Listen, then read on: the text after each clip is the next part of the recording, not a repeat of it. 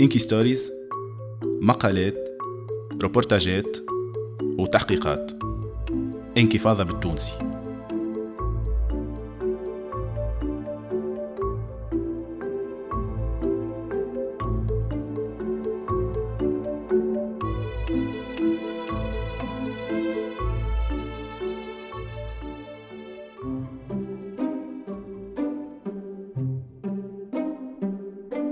المبيدات صادرات الاتحاد الأوروبي السامة إلى تونس. بقلم عايدة دلبيواش صوت ضياء بوسالمي. تصميم صوتي أسامة جيدي.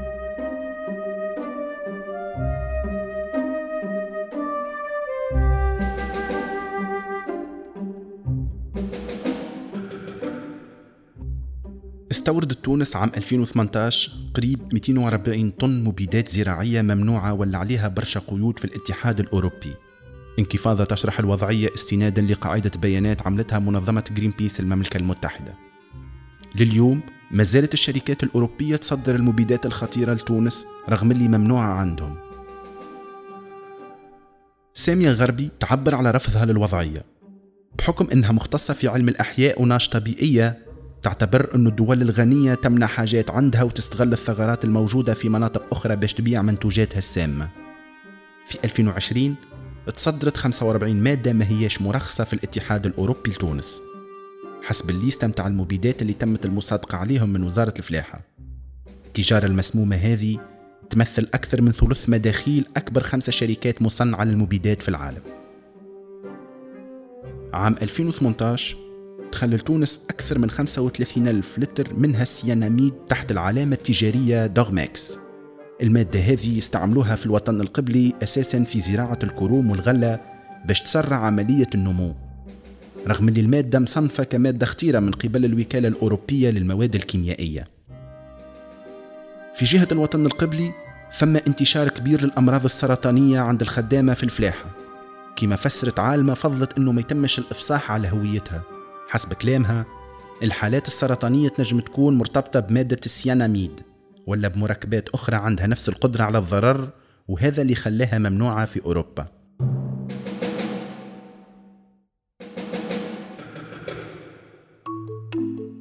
السلطات الأوروبية تشك في المادة هذه على خاطرها مسرطنة وممكن تضر بالخصوبة.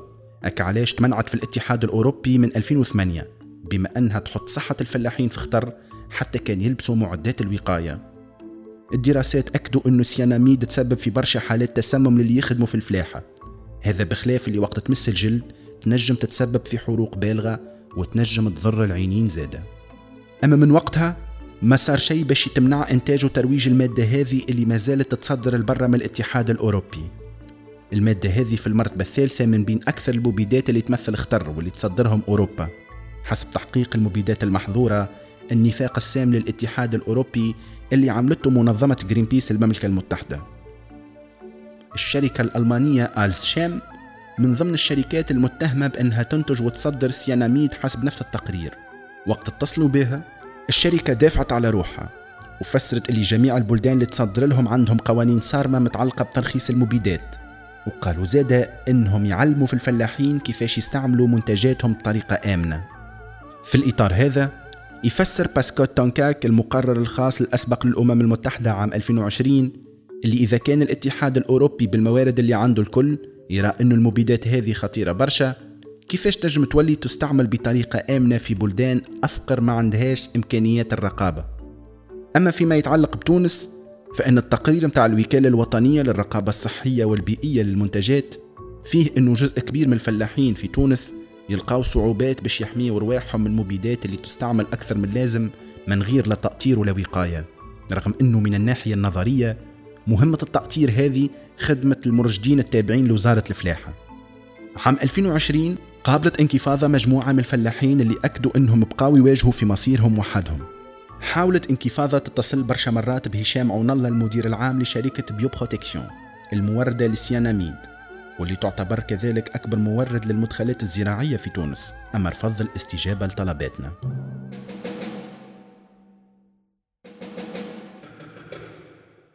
بخلاف السياناميد تدخل لتونس سنويا أكثر من 40 مادة ممنوعة في الاتحاد الأوروبي نظرا لأضرارها على الصحة الإنسانية وعلى البيئة.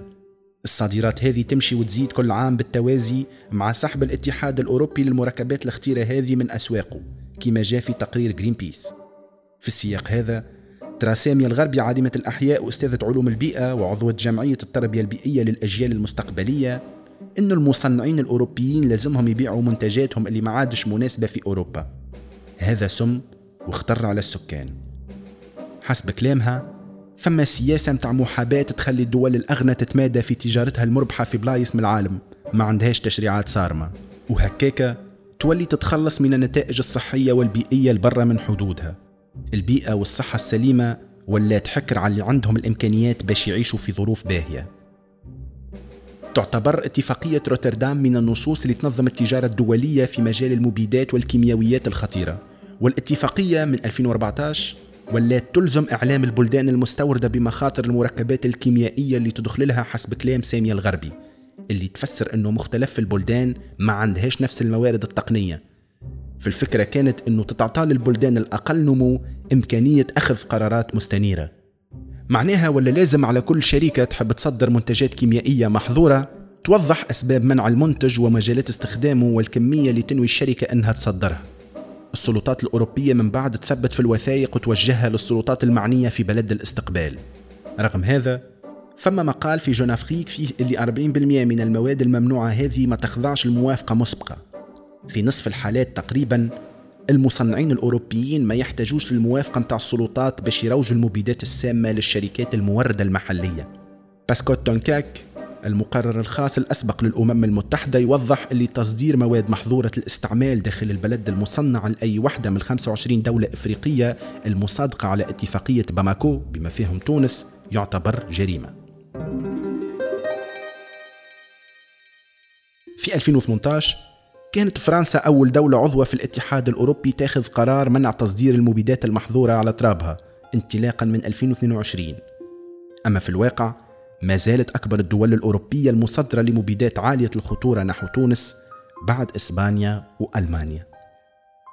سامية الغربي ترى أنه مسؤولية توريد المواد هذه مشتركة وتونس زادة تتحمل جزء من المسؤولية على خاطر كانت تتوفر الإرادة باش نمنع المواد هذه النجم نمنعوها باش يتم اعتماد مبيد في السوق التونسية يلزم وزارة الفلاحة تخضع لبرشا اختبارات باش تتأكد من مطابقته وفعاليته وتأثيره على البيئة وصحة الإنسان. والقرار النهائي يرجع للهيئة الفنية المكلفة بدراسة المبيدات المعدة للاستعمال الفلاحي.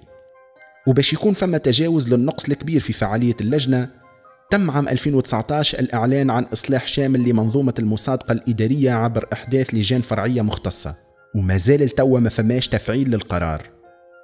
ساعات اللجنة تجتمع باش تحين قائمة المنتجات المصادق عليها في تونس بما أنه القرار عندها. نظريا ينجموا يشطبوا منتج معين من القائمة قبل ما توفى المدة اللي صودق عليها.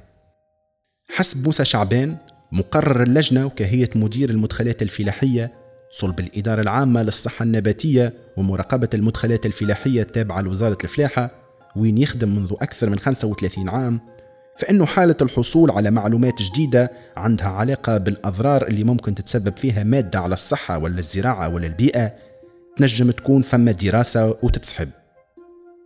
سامية الغربي تتأسف وتأكد أنه على أرض الواقع غالبا ما يتعرضوا العراقيل. وقت يتعلق الأمر بسحب مبيد من القائمة على خاطر نستناه موافقة الهيئات الدولية. موسى شعباني وافقها ويوضح اللي اتخاذ القرار يرجع بدرجة أولى للإجماع الدولي. حسب كلامه السبب الرئيسي لسحب منتج بدرجة أولى لفعاليته مش بدرجة الضرر متاعه المحتملة على البيئة وصحة الإنسان. بخلاف هذا الموارد الموجودة ما تمكنش باش تتعمل التحليلات اللازمة والمتعلقة بسمية المبيدات على البيئة والحياة البشرية. سامية الغربي ترى أنه عدم تطبيق مبدأ الحيطة يشكل تصرف غير مسؤول. إذا عنا شك في منتج يلزم يكون فما سبب كافي باش يتسحب. من بين المشاكل الأخرى اللي موجودة في سحب مبيد معين يلزم يكون فما حاجة كيف نظير لها في تونس باش يتبدل بيه. على خاطر حسب كلام سي موسى بن شعبان مش ممكن الفلاحة يبقاو بلاش بديل. على هذاك تطالب عالمة الأحياء بأكثر شفافية وتلاحظ اللي قائمة المنتجات المصادقة عليها والمنشورة على الإنترنت ترجع لعام 2017 ما فماش حتى معلومة دقيقة على الكميات المستوردة. على أي أساس نجم ندقوا جرس الإنذار؟ تناضل سامية الغربي في نفس الوقت على إرساء نظام عالمي لتنسيق القرارات وتقول اللي في صورة سحب منتج من أي بلاصة في العالم يلزم سحبه بصفة فورية في جميع أنحاء العالم.